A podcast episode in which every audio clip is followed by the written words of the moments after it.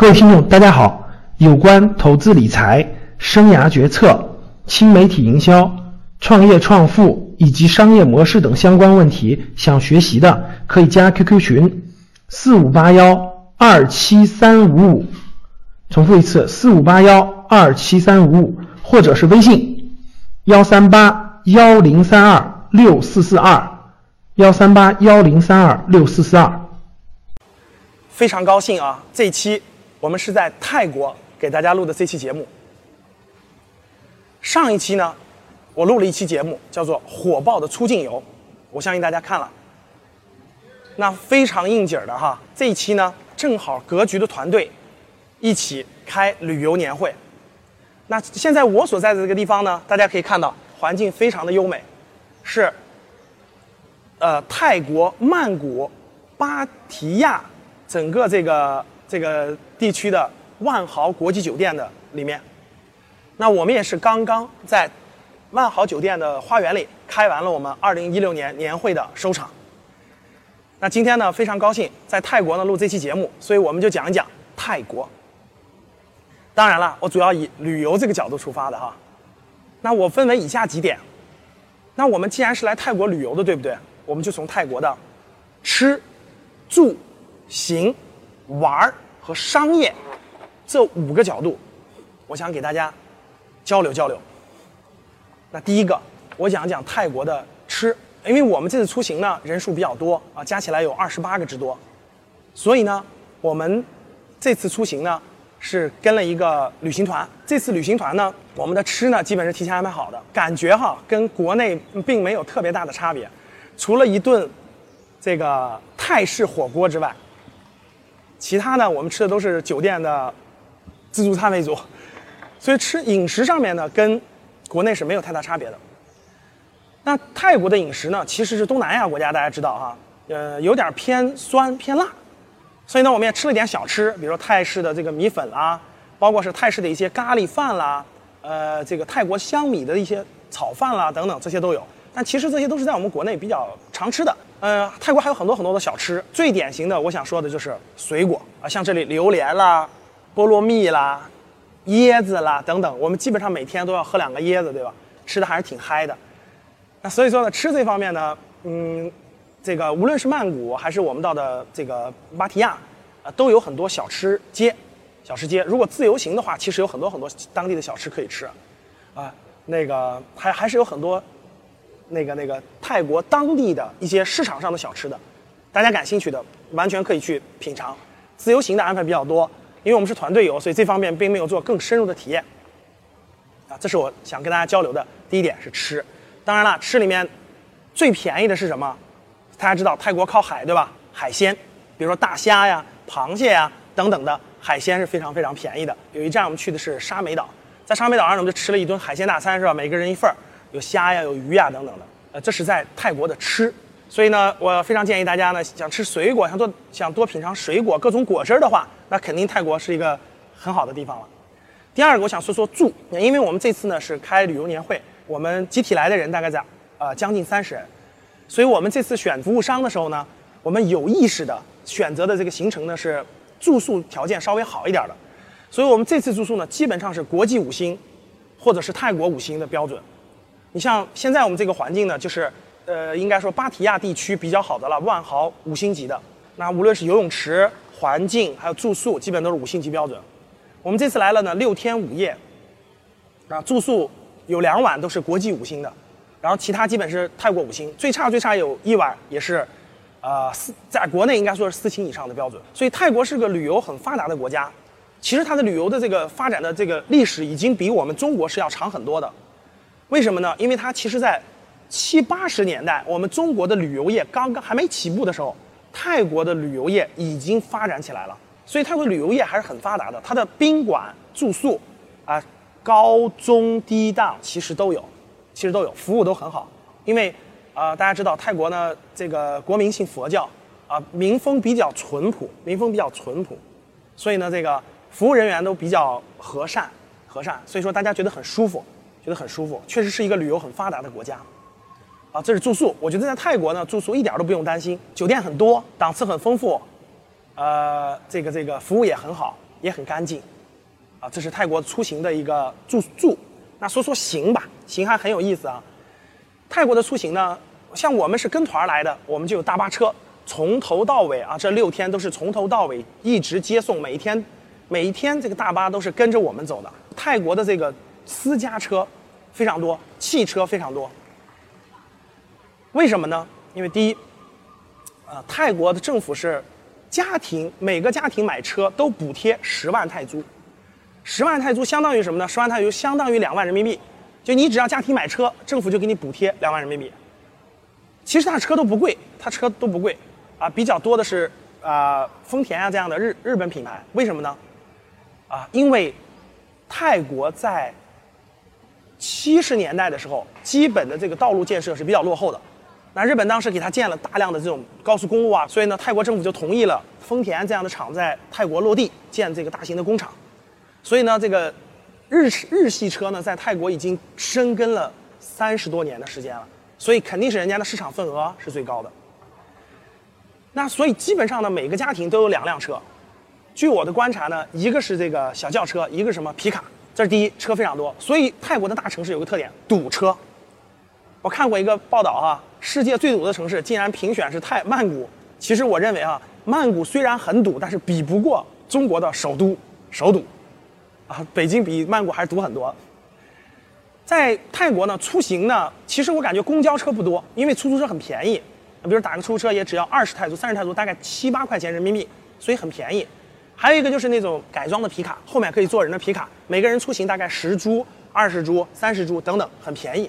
这是出行，像我们从芭提雅去沙美岛的时候呢，只能过海，对吧？我们坐的就是就是游艇，所以说呢，在泰国出行当中呢，对于出行来说还是很方便的，还是很方便的。这是行，我们说完了第一个类别吃住行，那我们说一说玩儿，说说玩儿。我们这次来泰国呢，因为我们的很多团队当中很多小伙伴都是第一次来，所以我们选择的也是比较经典的出行路线。比较经典出行路线，大家知道了，比如说曼谷的一些重点的景区，像大皇宫啊，像这个这个这个四面佛呀，呃，清迈小镇啊，呃，包括芭提雅的这个一些这个人妖秀啊，步行街呀，包括沙美岛上的海滩呐等等，这些都是泰国的第一次来泰国的经典路线。我们这次走的是经典路线。其实泰国呢还有很多很多玩的，它有很多线路，比如说由于泰囧。所带火爆的这种清迈路线啊，泰国北部的清迈其实也是非常非常好的路线，包括还有泰南的普吉岛啊等等的路线。所以泰国的游玩的品种是非常多的，有海岛，以以普吉岛、普普吉岛最为代表，或者我们去的沙美岛也是非常不错的海岛度假的。比如说，呃呃，以这个北部的清迈路线的，比如说还有一些特色的民俗的等等，还是很多的，还是非常非常多的。对于玩儿来说。那我们第一次呢，所以我们选择了一条经典的路线。以后我们可能会选择自由行，比如说我们走清迈那条路线去自由行，或者我们想度假，想度假的时候我们可以去普吉岛。我们去普吉岛，躺在沙滩上晒一星期太阳，过一个度假的这个假期。其实完全可以选择海岛。这里面插一句，我们这次去了沙美岛。沙美岛是一个这个这个一个小岛啊，岛上不大，你可以租着摩托。租着自行车在岛上整个环游，环游，呃，可以在岛上晒太阳，可以游泳，可以玩潜水、滑翔伞等等这样的活动。那我们这次我们团队的小伙伴呢，很多人都体验了深潜水，体验了滑翔伞等等。那在这个沙美岛上呢，最大的感受也是这次整个活动的最大感受，中国游客的数量啊，远远远远超过了西方游客的数量，可以说。那所以刚才我们说了说玩儿，最后一点我们说一说泰国的商业，泰国商业，呃，这个虽然我们在泰国待的时间并不长啊，但是还有很多这个比较有特色的发现。第一个最典型的泰国的这个小超市啊，或者说小卖铺，很有特色，被七幺幺垄断了百分之八十啊。大家知道啊，这个七幺幺就是七杠十一的便利店啊，这个这个便七杠十一便利店这个品牌呢，其实是日本创办的啊。最开始是在日本发展起来的，但是由于 它发展的非常迅猛，而且是在东南亚发展非常迅猛，所以呢，后来在呃大概在十几年前吧，被泰国的正大集团给收购了。所以其实现在七杠十一这个，当然这个品牌在我们国内也非常多啊。这个七幺幺这个便利店的，其实它的这个这个这个真正的后台的老板是泰国的是正大集团，呃，也是华人创办的一个企业，在国内很多是它的加盟中心。所以当你在泰国，在曼谷、在芭提雅很多地方，你会发现惊人的一个特点：七幺幺这个便利店遍布街头，而且很多时候是五十米就会同时开两家以上，同时开两家以上，你基本上走五十米就会发现一家，啊，非常的方便，非常方便。而且七幺幺呢有一个特点，比如说我一般是喝喝喝开水，对吧？但是泰国的这个水呢，它是不能煮开喝的，只能喝纯净水。那我发现呢，在七幺幺里头，你只要带着杯子，它都可以免费给你打开水，打开打开水。然后呢，有一次呢，我去一个七幺幺，当我放杯子放到那个那个那个行拿商品筐的时候，那个服务员主动指着我的杯子，把我带到那个地方去打开水，都是免费的，都是免费的。所以七幺幺。遍地都是，啊，中国见不到这样的垄断啊，就小卖铺的垄断啊，小超市的，这是第一个发现最大特点。第二个特点就是，呃，泰国的这个旅游业真是非常非常的发达，绝对是泰国的支柱产业。为什么呢？无论是曼谷，无论是芭提雅，无论是这种海岛啊，旅游，你在大街上走的时候，你在整个这个高速公路上或或者到任何一个景区看的时候，旅游大巴都是非常非常多的。那整个这个泰国。这个旅游产业的支柱地位，你只要一来都可以感受得到，都可以感受得到。就旅游业作为这个国家的非常非常大的支柱产业，其实大家知道，泰国是一个 东南亚的国家，并没有太大的这种工业，这些都跟中国没法比。泰国在主要是农业，比如说泰国香米，还有一些矿产，还有一些稀有矿产或者金属类的矿产。比如为什么泰国这个水，这个自来水不能像我们国内一样煮开了喝呢？就是因为这个水里面的重金属比较多。所以说只能喝纯纯净水。那其实泰国除了这个，呃，农业一些特点，包括一些热带植物啊、水果和大米以外呢，就是一些重要矿产。其他的这种工业基础各方面其实都是比较薄弱的，大部分东西依依靠进口。比如我们到酒店里可以看到，它的家用电器都是一些日本品牌或者国内中国品牌。那车也基本都是这种国外品牌。那所以说呢，泰国最核心的这个支撑产业就是旅游业。这是非常重要的一点。那最近几年呢，中国游客真的是爆棚发展，爆棚发展哈。听导游介绍呢，这个二零一四年就达到了七百万，中国游客超过了七百万。那我们的所到之处呢，中国的游客都是非常非常之多的。举个例子，比如说昨天我们看了在泰国一个非常漂亮的这个人妖秀的一个表演现场，大概一千人的剧场，基本上中国游客占到了十分之九，百分之九十，啊，西方游客只占到不到百分之十。大家可想而知这个影响力。我相信未来有一条，大家知道这个，我们要“一带一路”有一条高速铁路将从昆明修到曼谷。我相信这条铁路一旦修通的话，将为泰国输送来大量的游客，大量游客。所以我觉得，这个中国游客到泰国旅游，其实真的是一个旺季哈。现在已经很旺了，未来还是有很大的基础。还有一点呢，泰国的商业，我们聊一聊它的房子，它的不动产。泰国的这个不动产呢，跟我们国内不一样啊。泰国的不动产是私有的。就是它在城市当中，大家在曼谷这个城市，你会发现，到包括它的芭提雅等等这样的城市，大家会发现一个特点，它的每一块地都是私人持有的。比如说，无论这块地是八十平米，还是一百平米，还是两百平米，它的地是这个私人持有的。你买了以后，你是永久产权，你在可以这个地上可以盖，无论盖多高，无论挖多深，它都是你的，啊，它是永久产权的。所以说，我们看到这个城市的整整体的这个规划并不严谨，或者并不并不美观，啊，有的有的就盖很高的楼，啊，有的就一个很简陋、很简陋的棚子那样的，啊，棚子那样的。但是呢，它有一个非常大的特点，就是它是私有化，它的地的价格，它的地的价格呢，在在曼谷最贵的地方，一平米那个地，它是按地卖的啊，一平米啊，大概能到十万人民币，八到十万人民币最贵的地方。次一点的地方大概能到四五万人民币。举个例子啊，比如说你买一平米的地啊，一一百平米的地，你大概花四百万人民币。但是你可以盖盖无数高，盖无穷高，挖两个地下室都是可以的。所以说呢，其实泰国特别典型的是是一个什么国家呢？是一个民富国穷的国家。简单来说，就是它的民间其实很富有，因为它土地私有化以后，很多家庭都有一定的资产。当然了，泰国这个分类也很分的非常，在曼谷和周边地区的富人比较多。你要在泰国的一些北部地区或者是边远农村，其实还是很贫穷、很贫穷的。这是我们说了一下房地产，我们再聊一聊商业当中，我们再聊一聊泰泰国的消费。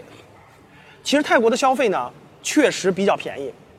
我们在的，呃，无论是曼谷的旅游区还是芭提雅的旅游区，它的消费比国内，就是比我们国内大概便宜百分之三十到百分之五十。大概百分之三十百，我给大家举几个例子，比如说我们吃的康师傅三加二饼干，康师傅三加二饼干，大家知道在国内，我们在国内大概四块五，对不对？四块到四块五在超市，但是如果你在泰国的这种七幺幺的便利店或者在或者在他的店里买的话，大概是十到十五泰铢。大家知道十到十五泰铢什么概念呢？人民币跟泰铢的比例是一比五点三，我们就理解成五吧，一比五点三三，就意味着。十到十五泰铢呢，换下换算下来的话，就是三块多人民币，两到三块钱人民币就可以买一包康师傅三加二饼干。大家想想，就这个就这个比例。所以说，在旅游区比国内大概便宜百分之三十到百分之五十。但是如果你要去了泰国的普通居民的生活区，或者泰国北部地区，你会发现更便宜啊！因为大家看我们这样的环境是万豪酒店周边这些地区都是旅游区，它的价格是相对。泰国平均水平是比较高的，如果你要到了泰国的这种普通民众生活的区域，比这个价格还要便宜，还要便宜。所以说你来泰国会发现消费不高，这就是为什么以前哈西方游客非常非常多。大家想想，西方人他一个月收入四千美元，他花一千美元在这儿就是土豪级的消费了。所以中国人来了现在也觉得不贵，啊，为什么不贵呢？因为消费比国内要便宜啊。所以说为什么国内现在都海南很贵啊？我们去过海南，觉得海南很贵。感觉泰国的海岛啊，各方面的消费其实真的不贵。好了，我们说了很多，说了吃、住、行，说了玩儿，我们还说了这个商业，说了很多泰国的商业。那，呃，交流了这么多，其实，呃，最大的感受就是中国人出国的这个热情已经全面爆发了，中国人出国的消费的这种能力已经全面具备了。我相信未来就跟上一期我节目说的，未来十年 中国人的出境游的火爆。是一个大趋势，是一个大趋势，啊，这个是停不下来的。所以呢，也希望呃，这个大家多关注我们，未来我们也会这个组织大家去参与更多的去世界各地看一看，打开大家的眼界，打开大家的格局，啊，让大家这个发现不同的世界。这也是我们这次出行很多小伙伴的这个这个这个感觉哈，就是觉得打开了视野。看到了不一样的人世界和人生。好了，各位，感谢大家收看这期的节目。大家可以与我们互动，可以扫屏幕下方的二维码，我们通过微信公众号的方式互动交流。好了，非常感谢大家，谢谢。本次泰国游的感受，最主要还是感觉还是非常开心吧。然后一个是有活力。一边是感受了这个呃泰国的这个整个的经济的发展，然后也是呃像根据赵老师所这种所传授我们的这个未来的这个出境出境游，包括这个呃这个这个在线旅游这个行业是一定是爆发爆发的趋势，这个趋势大相信大家也看到了。实际上我们在学习的过程中，我们多实践也是多听多看多想，啊，其实我还是觉得这次出行还是收获非常非常非常多的。受益匪浅，谢谢。感觉在这个泰国游的里面，第一个是出境游非常火爆，看的人是非常多。再一个，我自己的感受就是我也是第一次出国嘛，非常荣幸能够去外面见见这个世界。希望以后的话，能够多多的参与这种活动啊，希望能够跟大家一块的成长学习。就是说一下泰国游的感受吧，一句话，那个。痛并快乐着。哎，昨天昨天晒了 晒了一上午，后背给晒皮肤有点我的皮肤是不是敏感性？对，就说这么多吧，啊。